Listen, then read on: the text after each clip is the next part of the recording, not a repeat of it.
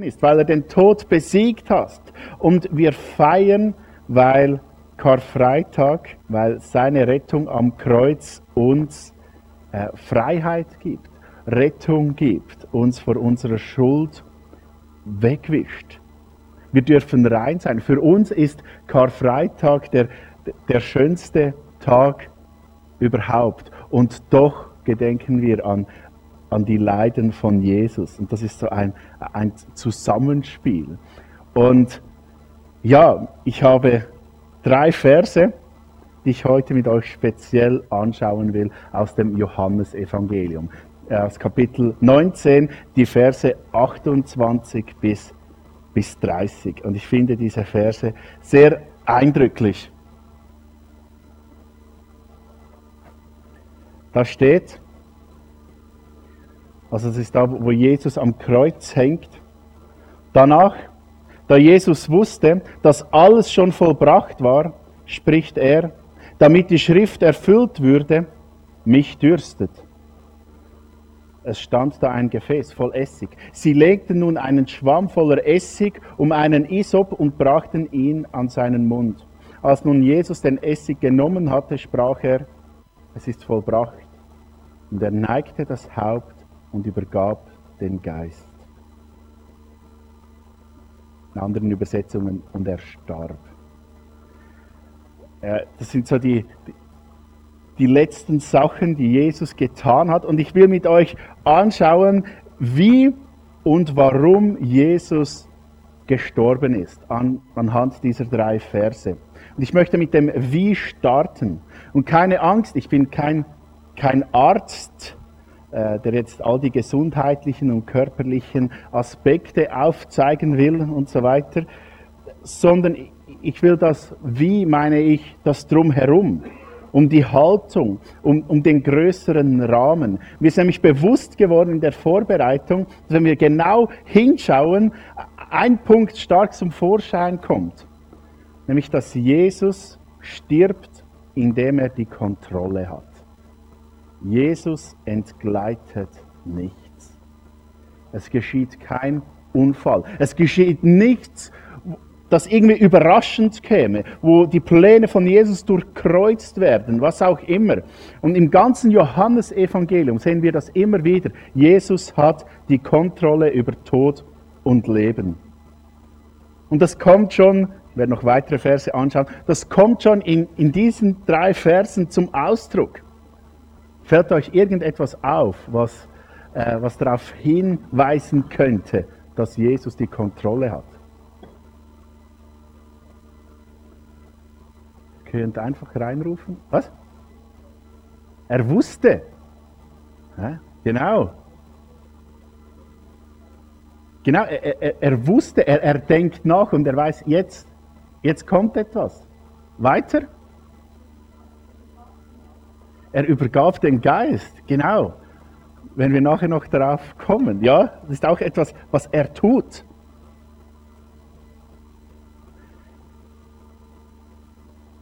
Er, er verlangt zum Beispiel zu trinken. Er sieht, äh, es ist vollbracht. Er, er hat es unter Kontrolle. Wir werden noch darauf äh, zurückkommen, was diese Worte, die er da sagt, bedeuten was mir wichtig wurde, die Kreuzigung war nicht ein Unfall. Gewisse Leute sagen, ja, das, das war so Plan B. Äh, oder eigentlich hätte Gott anders gedacht, eigentlich hätte Gott etwas anders im Sinn gehabt, aber da die Juden Jesus nicht angenommen haben, ja, musste er halt sterben. Aber das war von Anfang an klar. Und das drückt im ganzen Johannesevangelium immer wieder durch. Johannes 6, 51 steht, dass da nachdem Jesus Brot vermehrt hatte, sagt er, ich selbst bin dieses Brot, das von Gott gekommen ist und euch das Leben gibt. Wer von diesem Brot isst, wird ewig leben. Dieses Brot ist mein Leib, den ich hingeben werde, damit die Menschen leben können. Also schon ziemlich zu Beginn, ihr seht, Kapitel 6, das ist so ziemlich am Anfang, sagt er, hey, ich werde sterben, damit ihr leben könnt. Und er, Jesus hat es unter Kontrolle.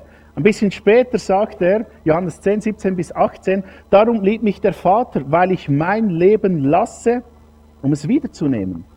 Niemand nimmt etwas von mir, sondern ich lasse es von mir selbst. Ich habe die Vollmacht, es zu lassen und habe Vollmacht, es wiederzunehmen. Dieses Gebot habe ich von meinem Vater empfangen. Also es heißt, hey, ich, ich habe die Kontrolle. Ich gebe mein Leben und ich werde es, es wieder nehmen. Also nicht, wie man sagen, sich das Leben nehmen, sondern er wird sich das Leben zurücknehmen. Jesus hat die Kontrolle. Und diese Verse, die schlagen voll ein, wenn wir in der Oster, im Osterwochenende stecken.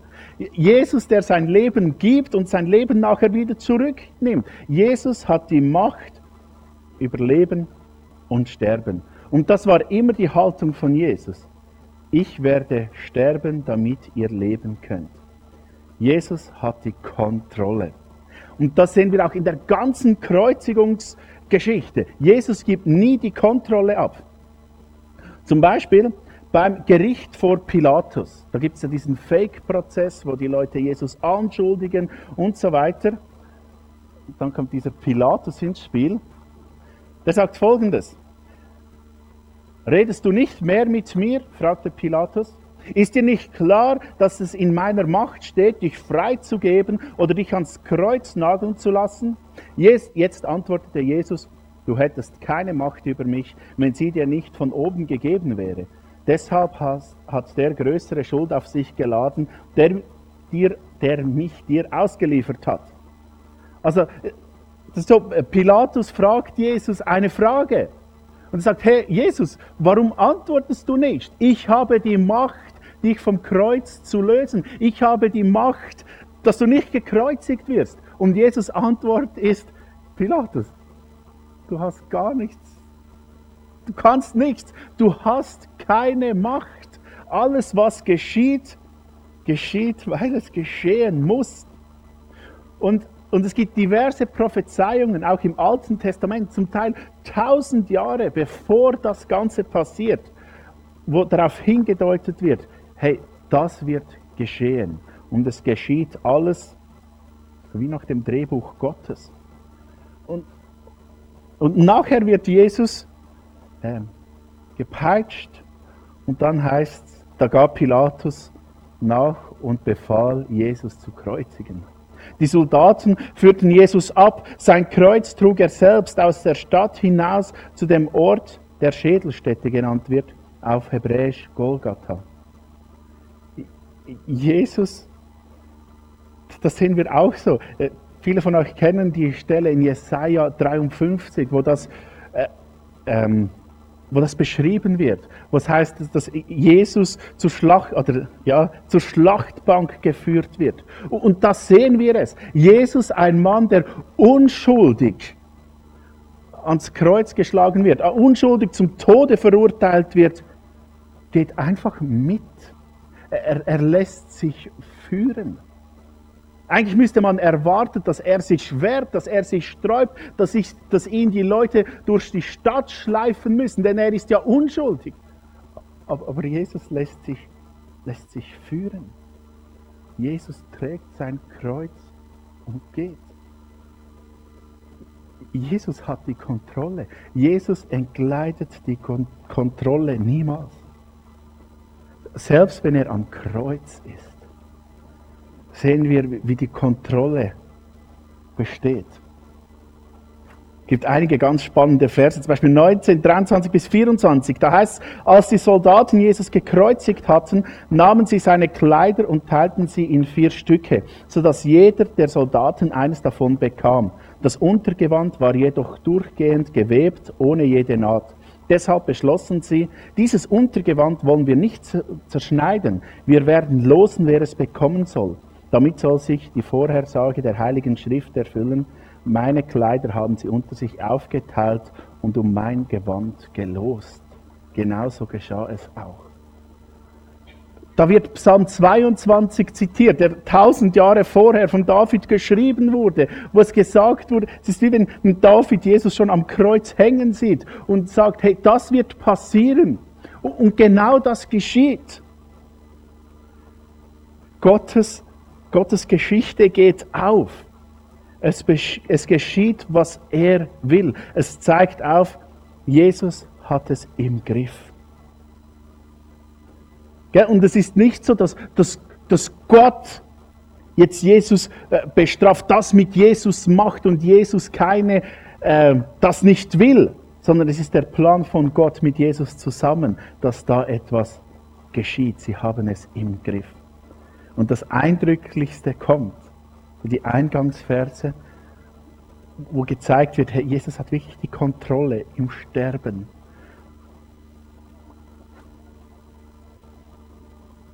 Vers habe ich schon gelesen. Danach, da Jesus wusste, dass alles schon vollbracht war, spricht er, damit die Schrift erfüllt würde, mich dürstet. Es stand da ein Gefäß voll Essig. Sie legten nun einen Schwamm voller Essig um einen Isop und brachten ihn an seinen Mund. Als nun Jesus den Essig genommen hatte, sprach er, es ist vollbracht. Und er neigte das Haupt und übergab den Geist. Hier, hier geschieht wieder, was geschehen muss. Oder das heißt, da Jesus wusste, dass alles schon vollbracht war, er weiß, hey, jetzt, jetzt sind wir an diesem Punkt, wo wir sein müssen, aber es fehlt noch etwas. Es fehlt noch, dass ich um, um Essig bitte. Das hat David im Psalm 69 vorhergesagt. Hey, und jetzt ist dieser Punkt, wo ich danach bitten muss, damit alles erfüllt wird. Und es wird explizit geschrieben, damit ihr einen Isop-Stab. Isop, das war so ein, ein Kraut, und das wurde zum Beispiel gebraucht beim Passalam in 2. Mose 12, wo die Israeliten aus Ägypten fliehen können. Müssen sie mit so einem Isopstrauch das Blut des Lammes nehmen und die Türpfosten bemalen. Und Jesus wird auch immer wieder als, als das wahre Passalam angesehen. Jesus hat alles unter Kontrolle. Und es passiert genau, was geschehen muss. Und und das Eindrücklichste, das ist mir bis jetzt noch nie so aufgefallen, beim letzten Vers, als nun Jesus den Essig genommen hatte, sprach er, es ist vollbracht. Und er neigte das Haupt und übergab den Geist. Ja, Ursi hat das vorher schon gesagt. Ähm, was Jesus macht, er übergab den Geist. Der einzige Grund, warum ich manchmal Lust und Freude an Grammatik habe, ist, äh, um Gott besser verstehen zu können. Gerade liebe Kinder, lernt Grammatik. Es ist wichtig. Er übergab den Geist, ist aktiv. Das finde ich höchst spannend. Das ist in der aktiven Form geschrieben. Ähm, Sterben passiert ja meist passiv. Außer bei Selbstmord. Aber sonst, man stirbt. Das ist ja schon passiv. Aber da steht es im Aktiv. Jesus stirbt aktiv. Alles ist vollbracht. Und er sagt jetzt wie, ich sterbe, weil alles erfüllt ist und damit alles erfüllt wird. Also Jesus hat den Zeitpunkt seines Todes im Griff. Wie er vorher gesagt hat in Johannes 10, hey, ich, ich, ich habe die Macht darüber, zu leben, zu sterben und wieder zu leben. Und an diesem Punkt weiß er, es ist vollbracht. Jesus hat die Schuld getragen. Die Zeit, der Zeitpunkt für den Tod ist jetzt. Jesus hat es im Griff. Es ist vollbracht. Dieses vollbracht, das ist so ein, ein Wort, das wir nicht so, so kennen. Ähm, warum sagt Jesus das? Warum sagt Jesus so, jetzt ist, jetzt ist gut? Ähm, es ist vollbracht, da steht im Griechischen nur ein Wort, telestai, und, das bedeutet so viel wie abbezahlt, vollzogen, erfüllt und so weiter. Eigentlich ist es ein buchhalterischer Begriff. Es ist bezahlt, keine Schuld mehr es ist alles in Ordnung zwischen uns. Das ist so äh, der Ausdruck, hey, es ist, es ist bezahlt, wir, ähm, du bist nicht mehr negativ. Und da noch einmal Grammatik, es ist vollbracht, steht nicht im, im Aktiv, sondern im Passiv. Und für mich ist es so, als ob, als ob Jesus da in die Welt hinaus schreit, es ist vollbracht worden für dich.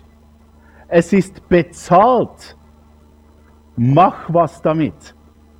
Es ist für dich bezahlt worden. Und das ist ein ganz wichtiger Punkt. Und jetzt kommen wir dazu, wie, wie wir darauf reagieren. Jetzt kommen wir zum Was. Was musste vollbracht werden? Oder was wurde vollbracht?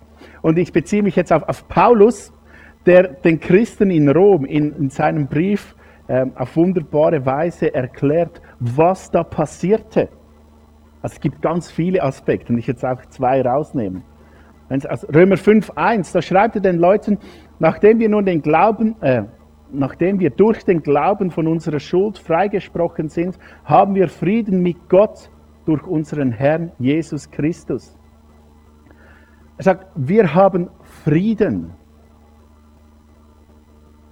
Friede mit Gott. Friede mit Gott. Hattest du auch schon mal Frieden? So eine Person nickt, okay.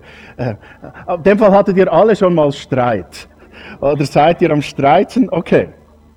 Und jetzt, wenn wir einen Streit haben, einen Konflikt, ähm, wie kann dann Friede eintreten? Friede tritt dann ein, wenn, wenn eine Genugtuung bezahlt wurde. Zum Beispiel finanziell. Wenn jemand mir äh, Geld leiht, dann bin ich im Minus und muss es wieder zurück, zurückgeben. Und Frieden ist dann, oder schuldlos bin ich dann, wenn es zurückbezahlt ist. Aber das ist auch äh, emotional so. Ähm, es gibt wie ein, ein Defizit. Und wenn wir nicht im Sinne Gottes wandeln oder Gott nicht ehren in unseren Taten, ist es Sünde und bringt uns ins Defizit, bringt uns von Gott weg. Buchhalterisch haben wir dann keinen Frieden mehr. Wir sind im Minus. Es gibt einen Konflikt. Und egal wie gut, wie schlecht das wir sind, wir sind immer im Minus. Und Minus führt in einen Zustand des Unfriedens zu Gott. Und da haben wir bei Paulus auch eine juristische Sprache. Sagt, hey, du, du bist schuldig. Du bist in der Schuld. Und sobald ich in der Schuld lebe, habe ich ein Problem und es geht nicht einfach weg.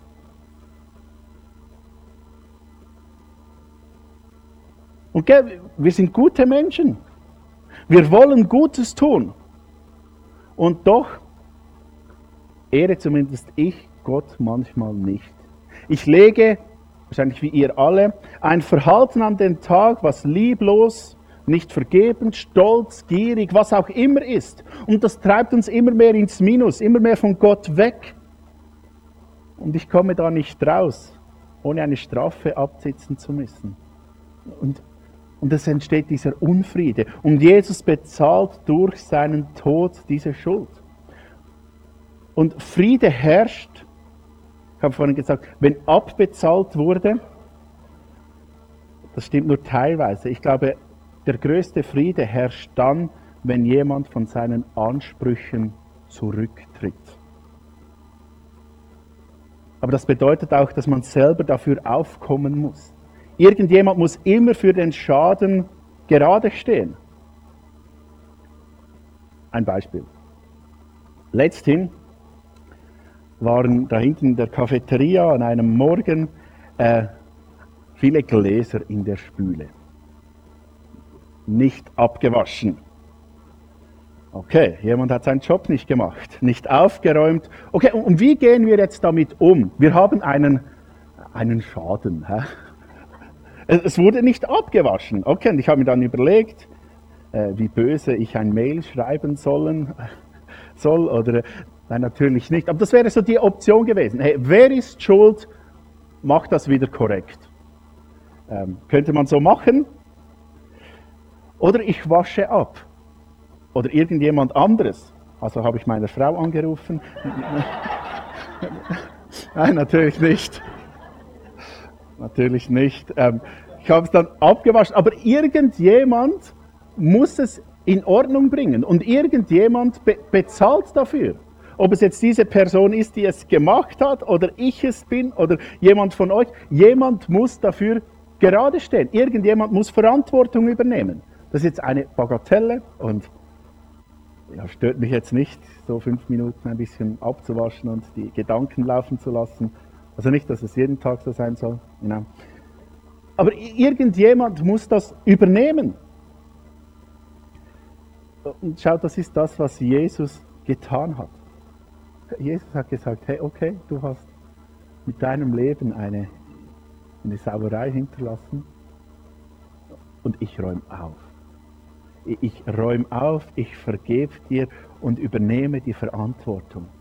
Und mein Part ist dann, dieses Angebot anzunehmen. Es ist ein Angebot des Friedens und so kann wahrer Friede entstehen. Und das Zweite, was passiert,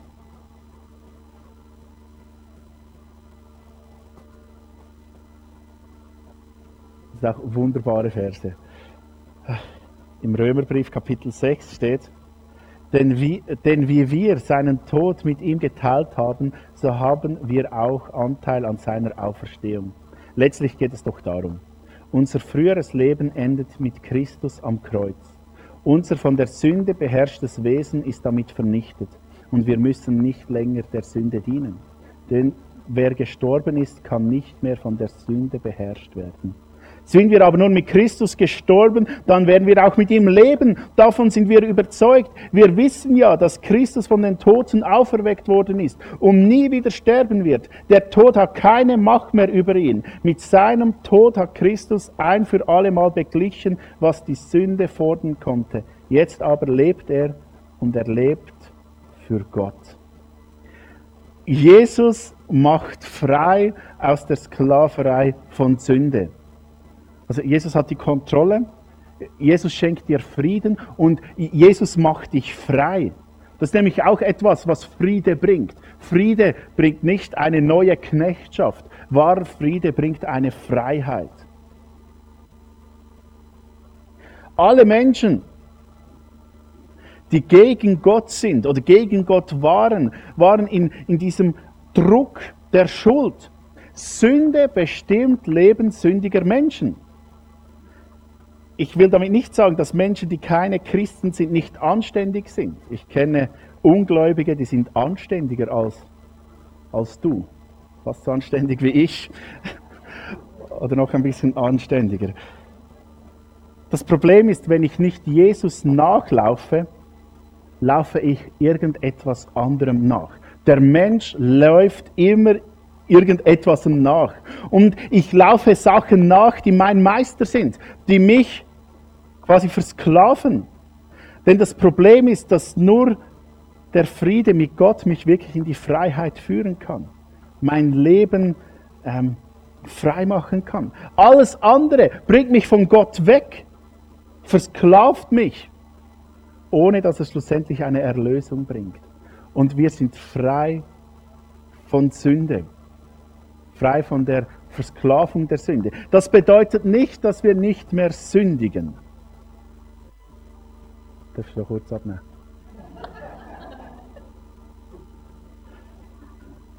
Das bedeutet nicht, dass wir nicht mehr sündigen, aber es ist nicht mehr unsere Identität.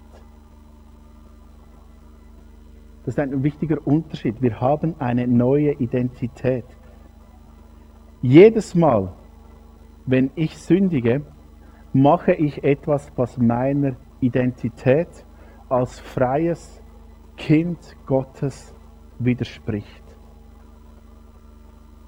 Es gehört nicht mehr zu meiner Natur und doch tue ich es. Aber mir wird dann zum Glück auch wieder vergeben. Aber nicht zum Glück, dank Jesus. Wenn ich als, als sündige Person sündige, gibt es aus dieser Perspektive nicht keinen Vorwurf, denn das ist Teil der Person, der Identität. Manchmal muss ich dann Sünde mit anderer Sünde wieder zudecken. Mit Lügen, mit Intrigen. So ein, kennt ihr House of Cards? Das ist eine Serie auf, auf Netflix, eine Polit-Korruptionsserie. Da geht es um, um einen Typ, ähm, Frank, der ist so ein Abgeordneter und der lügt, betrügt und mordet sich irgendwann zum, zum Präsident. Und das ist so die, die Geschichte, das geht über mehrere Staffeln. Ähm, ist ein furchtbarer Typ. Und doch ist er irgendwie der Held der Geschichte. Man, man mag ihn irgendwie doch.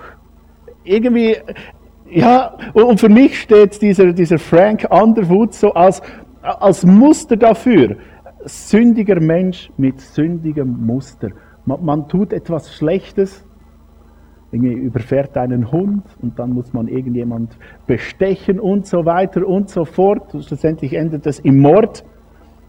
Das ist Sünde mit Sünde zuzudecken. Und Jesus sagt uns, du darfst ausbrechen, ich nehme diese Schuld auf mich. Du musst dich nicht mehr rechtfertigen. Du musst dich nicht schämen, nicht zudecken, nicht immer allen anderen die Schuld geben. Komm einfach zu mir, nimm die Vergebung an und du wirst dem Sklavenhalter der Sünde entrinnen können, weil Jesus die Freiheit schenkt. Und das ist etwas so Gewaltiges, etwas so Schönes, dass wir eine neue Identität bekommen in dem, was Jesus am Kreuz getan hat. Und dem wollen wir heute gedenken, auch wenn wir nachher zusammen das Abendmahl nehmen. Ähm, ich will es ein bisschen interaktiver gestalten. Ja, das Abendmahl nehmen wir ja zur Erinnerung, was Jesus für uns getan hat am Kreuz. Als er Nacht bevor er äh, hingerichtet wurde, waren sie ja in, dieser, in diesem Esssaal. Er nahm das Brot und sagte, das ist mein Leib, was ich für euch hingebe. Und dann nahm er den Kelch mit dem Wein und sagte, das ist mein Blut, was ich euch vergossen habe. Äh, tut das zu meinem Gedächtnis, sagt er ihnen. Also erinnert euch ständig immer wieder daran, was ich für euch getan habe. Und während diesem Abendmahl hast du auch die Möglichkeit, ein bisschen zu, zu reflektieren. Ich habe da Zettel, so Post-it-Zettel und Kugelschreiber. Vielleicht ist es auch dran, dass du irgendetwas aufschreibst, was, was dich hindert, nahe bei Jesus zu sein. Du kannst den Zettel mitnehmen, du kannst ihn auch ans Kreuz äh, drücken und dort lassen, weil Jesus für dich bezahlt hat. Vielleicht gibt es Schuld in deinem Leben. Bewusste Schuld, wo du noch nicht um Vergebung gebeten hast. Wo du weißt, hey, da ist etwas zwischen, zwischen dir und Gott. Jesus ist dafür gestorben. Bring es zu ihm. Oder es gibt Leute, die das Gefühl haben, sie werden von Gott bestraft. Oder er, er, sie werden nicht geliebt von Gott. Vielleicht kennst du das auch. Ja, Gott kann mich doch nicht lieben. Ja, wenn du das sagst, sagst du damit, dass das Kreuz eine Lüge ist, weil Jesus für, für alles gestorben ist. Schreib's auf, bring's ans Kreuz. Oder Leute, die noch einer Sünde nachhangen obwohl sie eigentlich von Jesus befreit worden sind. Vielleicht gibt es eine Sucht, die dein Leben zerstört. Eine Gewohnheit, die dich von Gott wegbringt. Ein Denkmuster, das zerstörerisch ist. Wo du merkst, ich bin irgendwie versklavt. Es hält mich fest. Hey, dann hast du die Möglichkeit, das ans Kreuz zu bringen. Schreibe es auf. Bring es sichtbar für dich und werde dir bewusst, was Jesus für dich getan hat. Er hat alles getragen und er vergibt dir.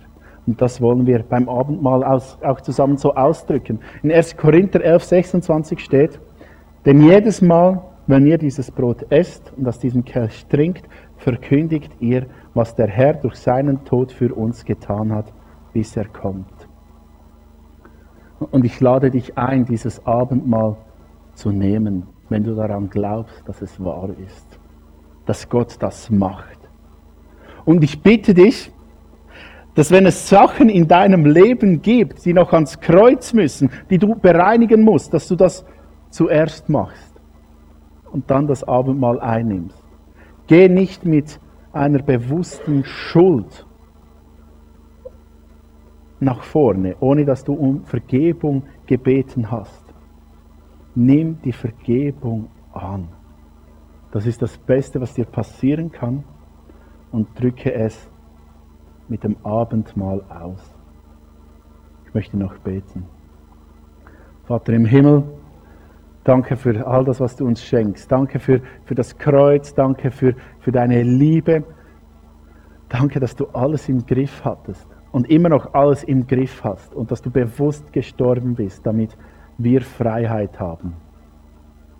Und ich möchte dir Danke sagen. Und lass es uns immer mehr verstehen, wie du bist, wer du bist und wie fest lieb du uns hast. Amen.